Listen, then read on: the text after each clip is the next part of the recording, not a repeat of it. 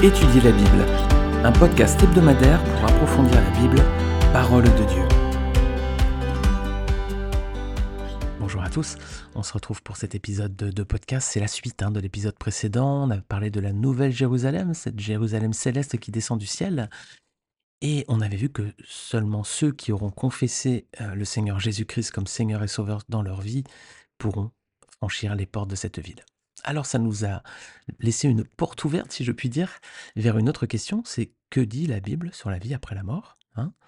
On a vu la dernière fois qu'il était essentiel de prendre position par rapport à Jésus-Christ maintenant, hein, pendant que nous sommes vivants, parce qu'après il sera trop tard, hein. il n'y a pas de seconde chance. C'est ce que disait Hébreu 9, 27.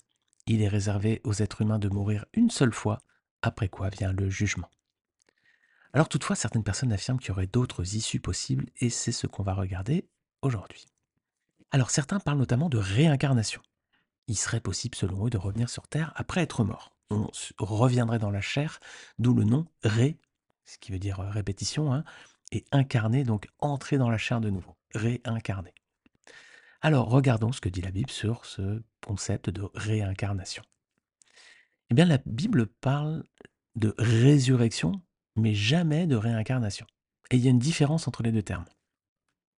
La résurrection, selon la traduction du dictionnaire, c'est le retour de la mort à la vie. Et la réincarnation, c'est l'incarnation dans un nouveau corps. Voilà.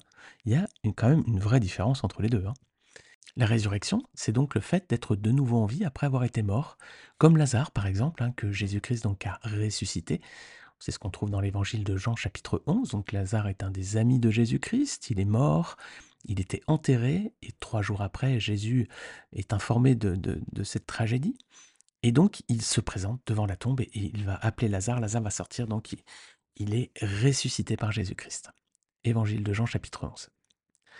La réincarnation, c'est autre chose. C'est de revenir sur Terre dans un autre corps après sa mort. Lazare était mort, il est revenu à la vie. C'était toujours Lazare. La réincarnation, c'est le principe de revenir dans un autre corps. Alors ça, c'est un concept qui n'existe pas du tout dans la Bible. Les textes bibliques parlent de résurrection aussi pour Jésus-Christ ou pour ceux qui se réveilleront dans l'éternité, mais jamais de réincarnation. Alors certains voient un texte qui évoquerait la réincarnation dans la Bible. C'est un texte qu'on trouve dans Matthieu 17. C'est lorsque Jésus fait le lien entre Élie et le prophète Jean-Baptiste. Voilà ce que dit Jésus à ses disciples. Ils descendent de la montagne, hein, juste après l'épisode de la transfiguration, Matthieu 17, et on lit ces versets dans Matthieu 17, versets 9 à 13. Comme ils descendaient de la montagne, Jésus leur donna cet ordre. Ne parlez à personne de ce que vous avez vu jusqu'à ce que le Fils de l'homme soit ressuscité. Les disciples lui posèrent cette question. Pourquoi donc les spécialistes de la loi disent-ils qu'Élie doit venir d'abord? Jésus leur répondit, Il est vrai qu'Élie doit venir d'abord et rétablir toute chose. Mais je vous le dis, Élie est déjà venu, et ils ne l'ont pas reconnu, et ils l'ont traité comme ils l'ont voulu. De même le Fils de l'homme souffrira de leur part. Les disciples comprirent alors qu'il leur parlait de Jean-Baptiste. Alors, Jésus dit pas ici que Jean-Baptiste est la réincarnation d'Élie, hein. ça c'est tendre les Écritures. Il indique que Jean-Baptiste a accompli la prophétie qui concernait Élie. Voilà, Élie était pris euh, comme une image, un symbole. C'était une prophétie qu'on trouvait dans le prophète Malachie, chapitre 3, versets 23 et 24. Voilà ce que disait le texte. Je vous enverrai le prophète Élie avant que n'arrive le jour de l'Éternel, ce jour grand et redoutable. Il ramènera le cœur des pères vers leurs enfants et le cœur des enfants vers leurs pères, de peur que je ne vienne frapper le pays de destruction. Voilà donc Jésus ici, lorsqu'il descend de la montagne, ben, il indique en fait, il leur dit que Jean-Baptiste a accompli la prophétie donc, qui concernait Élie. Et ça peut pas être Élie, Jean-Baptiste, pour une bonne raison. Parce qu'Élie, juste auparavant dans l'épisode de la Transfiguration, eh bien il est apparu avec Moïse Regardez Matthieu 17, versets 1 à 3. C'est les versets qui précèdent ce qu'on a vu juste avant euh, quand euh, Jésus fait le lien donc, entre Élie et Jean-Baptiste. Donc Matthieu 17, versets 1 à 3. Six jours après, Jésus prit avec lui Pierre, Jacques et son frère Jean, et il les conduisit à l'écart sur une haute montagne. Il fut transfiguré devant eux, son visage resplendit comme le soleil et ses vêtements devinrent blancs comme la lumière. Et voici que Moïse et Élie leur apparurent, ils s'entretenaient avec lui. Et puis enfin, la meilleure preuve qu'on puisse donner que Jean-Baptiste n'est pas la réincarnation d'Élie, c'est que Jean-Baptiste lui-même a dit qu'il n'était pas Élie, tout simplement. Regardez avec moi Jean chapitre 1er, versets 19 à 21. Voici le témoignage de Jean, lorsque les Juifs envoyèrent de Jérusalem des prêtres et des Lévites pour lui demander Toi qui es-tu? Il déclara et sans restriction affirma Moi, je ne suis pas le Messie. Ils lui demandèrent Qui es-tu donc? Es-tu Élie? Et il dit Je ne le suis pas. Es-tu le prophète? Et il répondit Non. Voilà, donc là, s'il fallait encore une preuve, c'est que Jean-Baptiste lui-même dit qu'il n'est pas Élie, tout simplement. Donc cette prophétie de Malachie, elle prenait en fait l'image d'Élie hein, comme un prophète hein, qui, appelait le, peuple à revenir vers Dieu. C'était juste un symbole. Le, dernier prophète hein, qui clôt l'Ancien Testament finalement, qui est Jean-Baptiste, eh bien donc ce n'était pas la réincarnation d'Élie tout simplement. Alors pas de mention du mot ou même du concept de réincarnation dans la Bible, c'est quelque chose qui n'est pas du tout biblique. Le mot employé pour les personnages qui ont été ramenés à la vie, que ce soit par Jésus ou par d'autres personnes, notamment les apôtres, le mot employé c'est le mot résurrection, mais pas réincarnation. Et il y a donc ce verset clé à propos de ce point, verset qu'on a lu au début, c'est Hébreu 9, 27. Il est réservé aux hommes de mourir une seule fois, après quoi vient le jugement. Donc il n'y a pas d'ambiguïté possible, les amis. On n'a qu'une seule vie, on n'a qu'une seule mort, et donc après il y a un jugement, et il y aura donc que deux états possibles. Soit on aura confessé le Seigneur Jésus-Christ et on sera sauvé. C'est ce qu'on a vu dans l'épisode précédent avec la Jérusalem céleste. Dans ce cas, Dieu nous donnera la vie éternelle après notre mort et nous passerons l'éternité dans sa présence au paradis. Regardez Jean 11, versets 25 à 26. Jésus lui dit, C'est moi qui suis la résurrection et la vie. Celui qui croit en moi vivra, même s'il meurt. Et toute personne qui vit et croit en moi ne mourra jamais. Crois-tu cela? Vous avez vu qu'ici, euh, Jésus emploie bien le mot résurrection. Alors soit on aura donc confessé Jésus-Christ et on sera sauvé, on ira au paradis pour l'éternité avec le Seigneur, ou alors soit on aura rejeté Jésus-Christ et dans ce cas, on passera l'éternité en dehors de la présence de Dieu. On ne pourra pas accéder donc à cette Jérusalem céleste et on passera l'éternité dans un lieu de souffrance, dans un lieu avec des flammes, dans un lieu de tourment qu'on appelle l'enfer. Alors, notez bien qu'il n'y a pas d'intermédiaire possible, hein. c'est soit l'un, soit l'autre, hein. c'est soit la mort, soit la vie. Alors toutefois, d'autres disent qu'il existerait un lieu intermédiaire entre les deux, hein, qui se nommerait donc le purgatoire, où les âmes pourraient expier leurs fautes après leur mort, avant de pouvoir ensuite entrer au paradis, lorsqu'ils seront entièrement purs. Alors, dans ce concept de purgatoire, donc les vivants sont aussi euh, invités à prier pour les morts, pour, soi-disant, accélérer cette période de transition et leur permettre d'être délivrés plus vite et d'arriver donc plus vite auprès du Seigneur. D'ailleurs, dans l'actualité, le pape François vient de donner une interview quand j'enregistre ce podcast, donc on est en janvier 2024. Il y a eu pas mal de remous, hein, parce que Rome a, dit qu'ils allaient bénir les couples homosexuels. Alors du coup, ça a fait pas mal de soubresauts. Euh, et du coup, le pape François est obligé de donner une interview à la télévision italienne. D'ailleurs, petite parenthèse, c'est étonnant hein, que l'Église catholique autorise la bénédiction de personnes du même sexe, alors que dans le même temps, elle continue de refuser que les prêtres se marient. Hein. Surtout que, bah, si on regarde bibliquement, euh, Dieu a bien donné un ordre à Adam et Ève au début de la création. Genèse 1, 27, 28, on dit que Dieu créa l'homme à son image, il le créa à l'image de Dieu, il créa l'homme et la femme. Dieu les bénit et leur dit reproduisez-vous, devenez nombreux, remplissez la terre. Donc il y a bien un mandat ici de se reproduire, donc euh, de fonder des familles. Ce mandat a été renouvelé hein, après le déluge, Genèse chapitre 9 verset 1.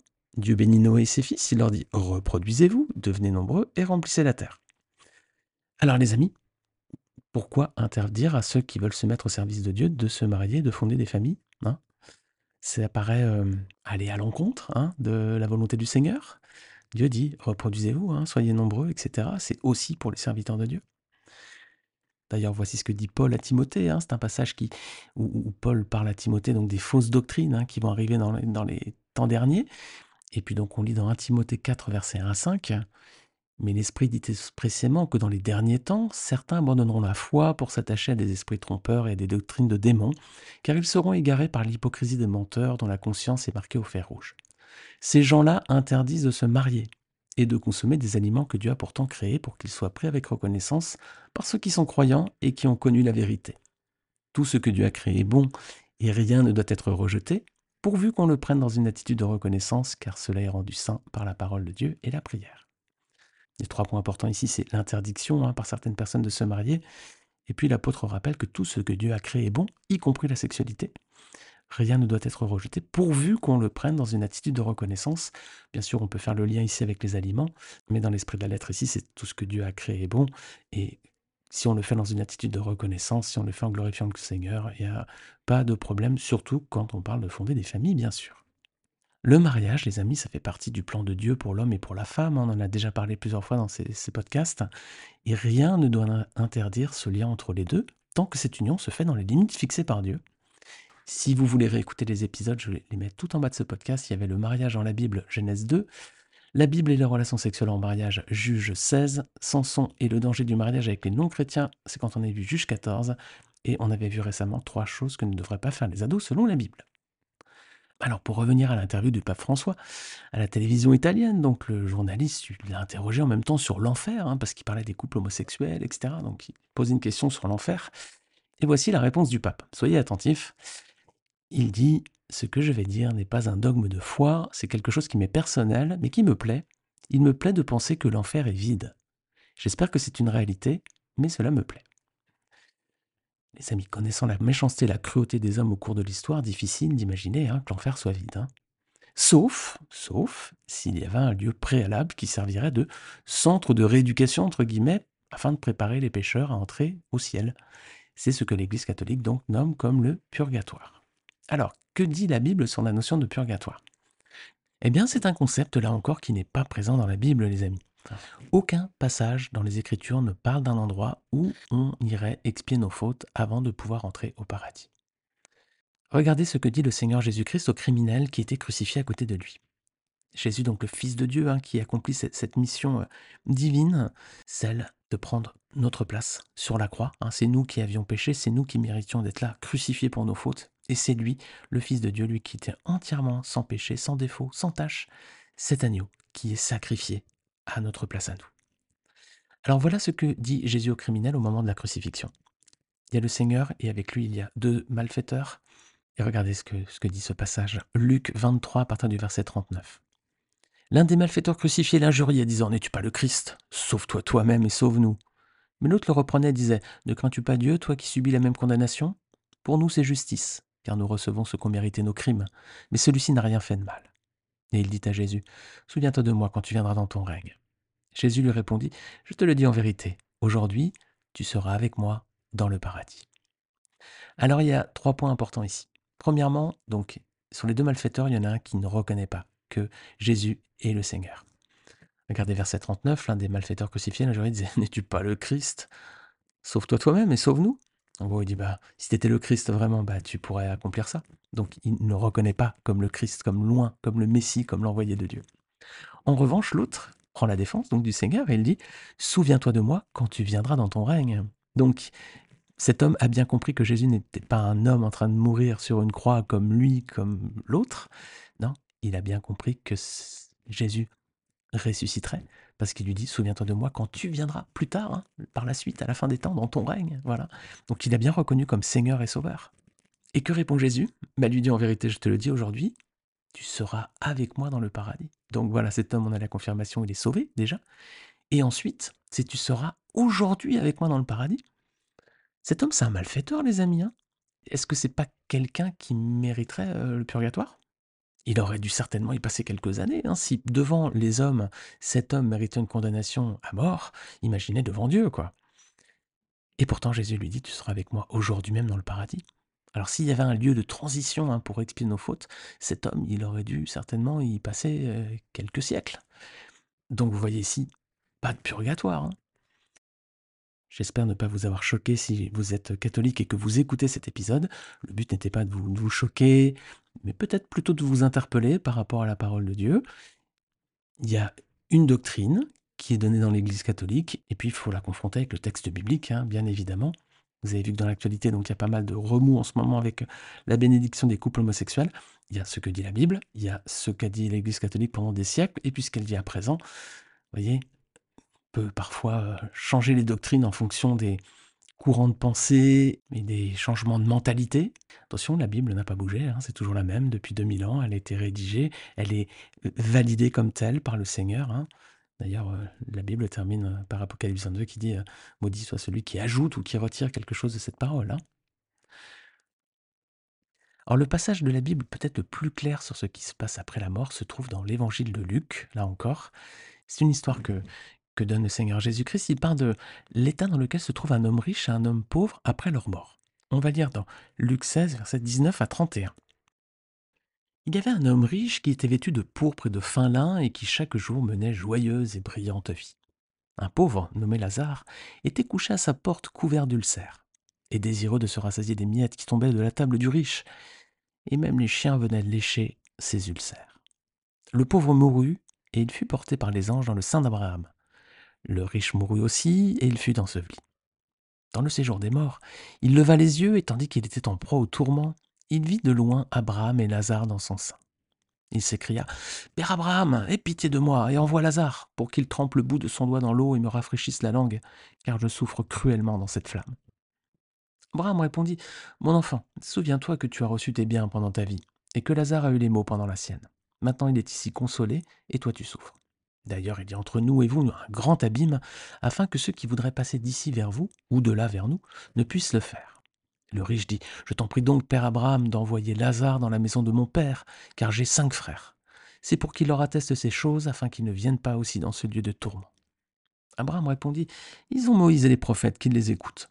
Et il dit Non, Père Abraham, mais si quelqu'un des morts va vers eux, ils se repentiront. Et Abraham lui dit S'ils n'écoutent pas Moïse et les prophètes, ils ne se laisseront pas persuader, même si quelqu'un des morts ressuscitait.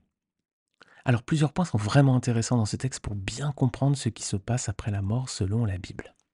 On voit déjà qu'au moment de leur mort, hein, Lazare le pauvre est porté par les anges pour rejoindre Abraham, alors que le riche, lui, il est tout simplement enterré. Hein. Et le pauvre Lazare, donc, est directement auprès d'Abraham. Il ne passe donc pas par un lieu comme le purgatoire. Hein. Et l'homme riche, lui, se trouve dans quelle situation?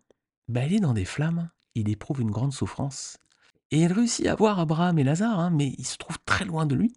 Ce qui signifie qu'on reconnaîtra déjà les personnes que nous avons connues de notre vivant. Hein. C'est aussi une espérance. Hein.